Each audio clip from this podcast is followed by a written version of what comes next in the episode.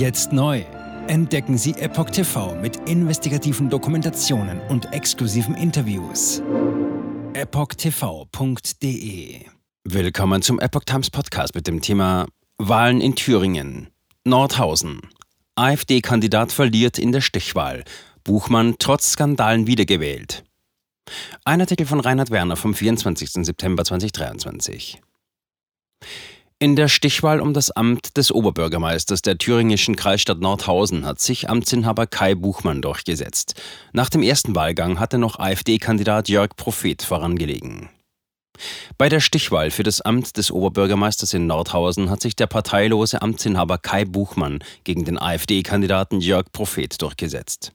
Buchmann kam auf 54,9 Prozent, auf seinen Kontrahenten entfielen 45,1 Prozent. Nach dem ersten Wahlgang hatte Prophet mit 42,1 Prozent das Teilnehmerfeld in der 43.000 Einwohnerstadt im Kyffhäuserkreis angeführt. Neben ihm hatten sich noch weitere fünf Kandidaten zur Wahl gestellt. Sein Gegenkandidat in der Stichwahl hatte nur 23,7 Prozent erhalten.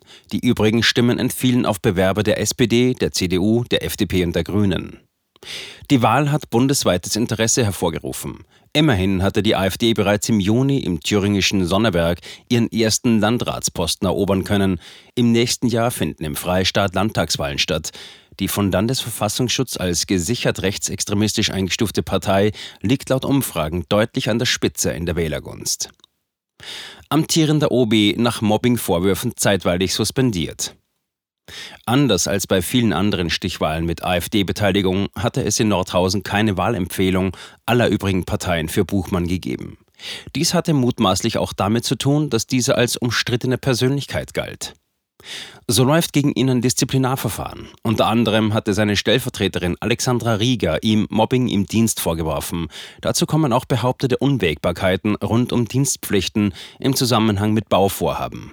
Es gilt die Unschuldsvermutung. Rieger hatte selbst für das OB-Amt kandidiert. Die SPD-Kandidatin belegte mit 18,6 Prozent Platz 3.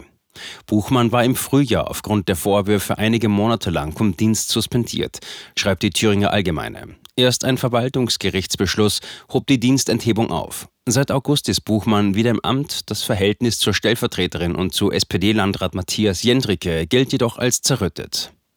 Kaum explizite Wahlempfehlungen aus Nordhausen für Buchmann. Rieger rief mit Blick auf die Stichwahl lediglich dazu auf, dem Kandidaten der AfD keine Stimme zu geben. Eine explizite Wahlempfehlung zugunsten Buchmanns gab sie jedoch nicht ab. Gleiches gilt für die FDP. Die CDU äußerte sich in dieser Frage gar nicht, um nicht den Eindruck eines Altparteienkartells zu erwecken und auf diese Weise Gegenmobilisierung zu bewirken. Am Ende waren es lediglich Linkspartei und Grüne, die explizit zur Wahl Buchmanns aufriefen. Dazu kam eine Empfehlung der früheren Oberbürgermeisterin Barbara Rinke. Gewerkschaften, Sozialverbände und die Gedenkstättenstiftung für Buchenwald und Mittelbau-Dora warben ausschließlich dafür, den AfD-Kandidaten nicht zu wählen. Der Nordthüringer Unternehmerverband NUV verweigerte unter Verweis auf seine Neutralität eine Wahlempfehlung. Prophet im Visier des Verfassungsschutzes. Jörg Prophet gilt im Unterschied zu Sonnebergs AfD-Landrat Robert Sesselmann nicht als unbeschriebenes Blatt.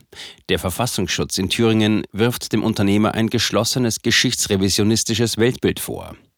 Dieses sei beispielsweise in einem Text von Jörg Prophet aus dem Jahr 2021 angeklungen, der sich heute noch auf der Seite der AfD Nordhausen findet. Darin hatte er über die Bombardierung von Dresden im Jahr 1945 geschrieben und geschichtsrevisionistische Schuldabwehr zum Ausdruck gebracht. Auf seinem Social-Media-Profil hat Prophet jedoch in erster Linie kommunalpolitische Themen in den Vordergrund gestellt. Aggressive Rhetorik gegen Migranten oder den Islam ist zumindest auf den ersten Blick nicht zu finden. Stattdessen verspricht der bei der Kommunalwahl 2019 mit über 10.000 Stimmen in den Kreistag gewählte Politiker eine Zeitenwende hin zur neuen Sachlichkeit. Er wolle den Stillstand in der Stadt beenden und alte Verkrustungen aufbrechen.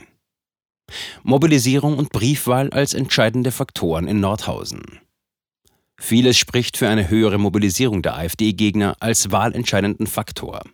So hatte die Stadtverwaltung um 13.30 Uhr gegenüber Medien erklärt, die Wahlbeteiligung insgesamt sei zu diesem Zeitpunkt in etwa gleich hoch wie vor zwei Wochen. Demgegenüber sei die Zahl der Briefwähler, unter denen AfD-Kandidaten traditionell unterdurchschnittlich abschneiden, von rund 5400 auf knapp 6500 angestiegen. Insgesamt lag die Wahlbeteiligung in Nordhausen am Ende nach Auszählung fast aller Stimmen bei 56,9 Prozent. Im ersten Wahlgang hatten sich 56,4 Prozent der Stimmberechtigten an der Wahl beteiligt. Neben dem Sieg bei der Landratswahl im thüringischen Sonneberg hatte die AfD im Jahr 2023 auch einen Bürgermeisterposten in Sachsen-Anhalt für sich erobern können. Am 2. Juli wählten die Bürger von Ragun-Jesnitz den Landtagsabgeordneten Hannes Loth mit 51,1 Prozent in der Stichwahl zu ihrem hauptamtlichen Bürgermeister.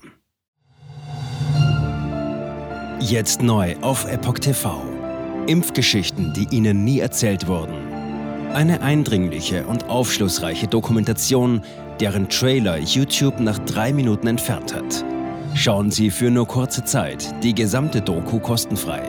Jetzt auf epochtv.de. Ich war geimpft worden.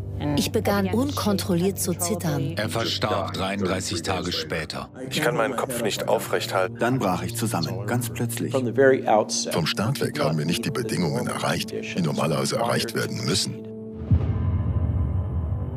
Es handelt sich um eine Tragödie von beispiellosem Ausmaß. Aber die Bundesregierung und Behörden tun so, als sei alles in bester Ordnung. Wir suchten ein nahegelegenes Krankenhaus auf. Sie behandelten sie, als sei sie verrückt. Ich sehe das als einen ernsten Kampf, den Zusammenbruch der bürokratischen Strukturen zu korrigieren. Ich glaube, viele Menschen wissen auch gar nicht, dass sie einen Impfschaden haben. Umfassende Datensätze, die zeigen, dass wir einen Anstieg der Fehlgeburten um nahezu 300 Prozent ausgehend von ihren eigenen Daten hätte Pfizer 2021 vom Markt genommen werden müssen. 300 Prozent bei Krebserkrankungen. Acht Seiten lang Krankheiten, die direkt mit dem Impfstoff in Verbindung gebracht werden. Eine Reihe diverser unerklärter Symptome. Und sie nahmen um mehr als 1000 Prozent zu. Mehr als 1000. Der Arzt weiß nicht, um was es sich handelt und wie er es behandeln soll. Es ist der Hammer, was die für Psychospielchen mit einem spielen. Sie tut nur so, das sind Falschinformationen. Praktisch keine Hoffnung auf Gerechtigkeit. Erkennt man es nicht, sieht man nicht die Notwendigkeit. Insofern war es ziemlich offensichtlich und das Krankenhaus wusste, dass etwas im Gange war. Virus stops with every vaccinated person. In other words, you become a dead end to the virus. Vaccinated people do not carry the virus, don't get sick. Wie hätte ich ahnen sollen, dass es das letzte Gespräch mit meinem Sohn sein würde? Sie wissen bis ins kleinste Detail, was da vor sich geht.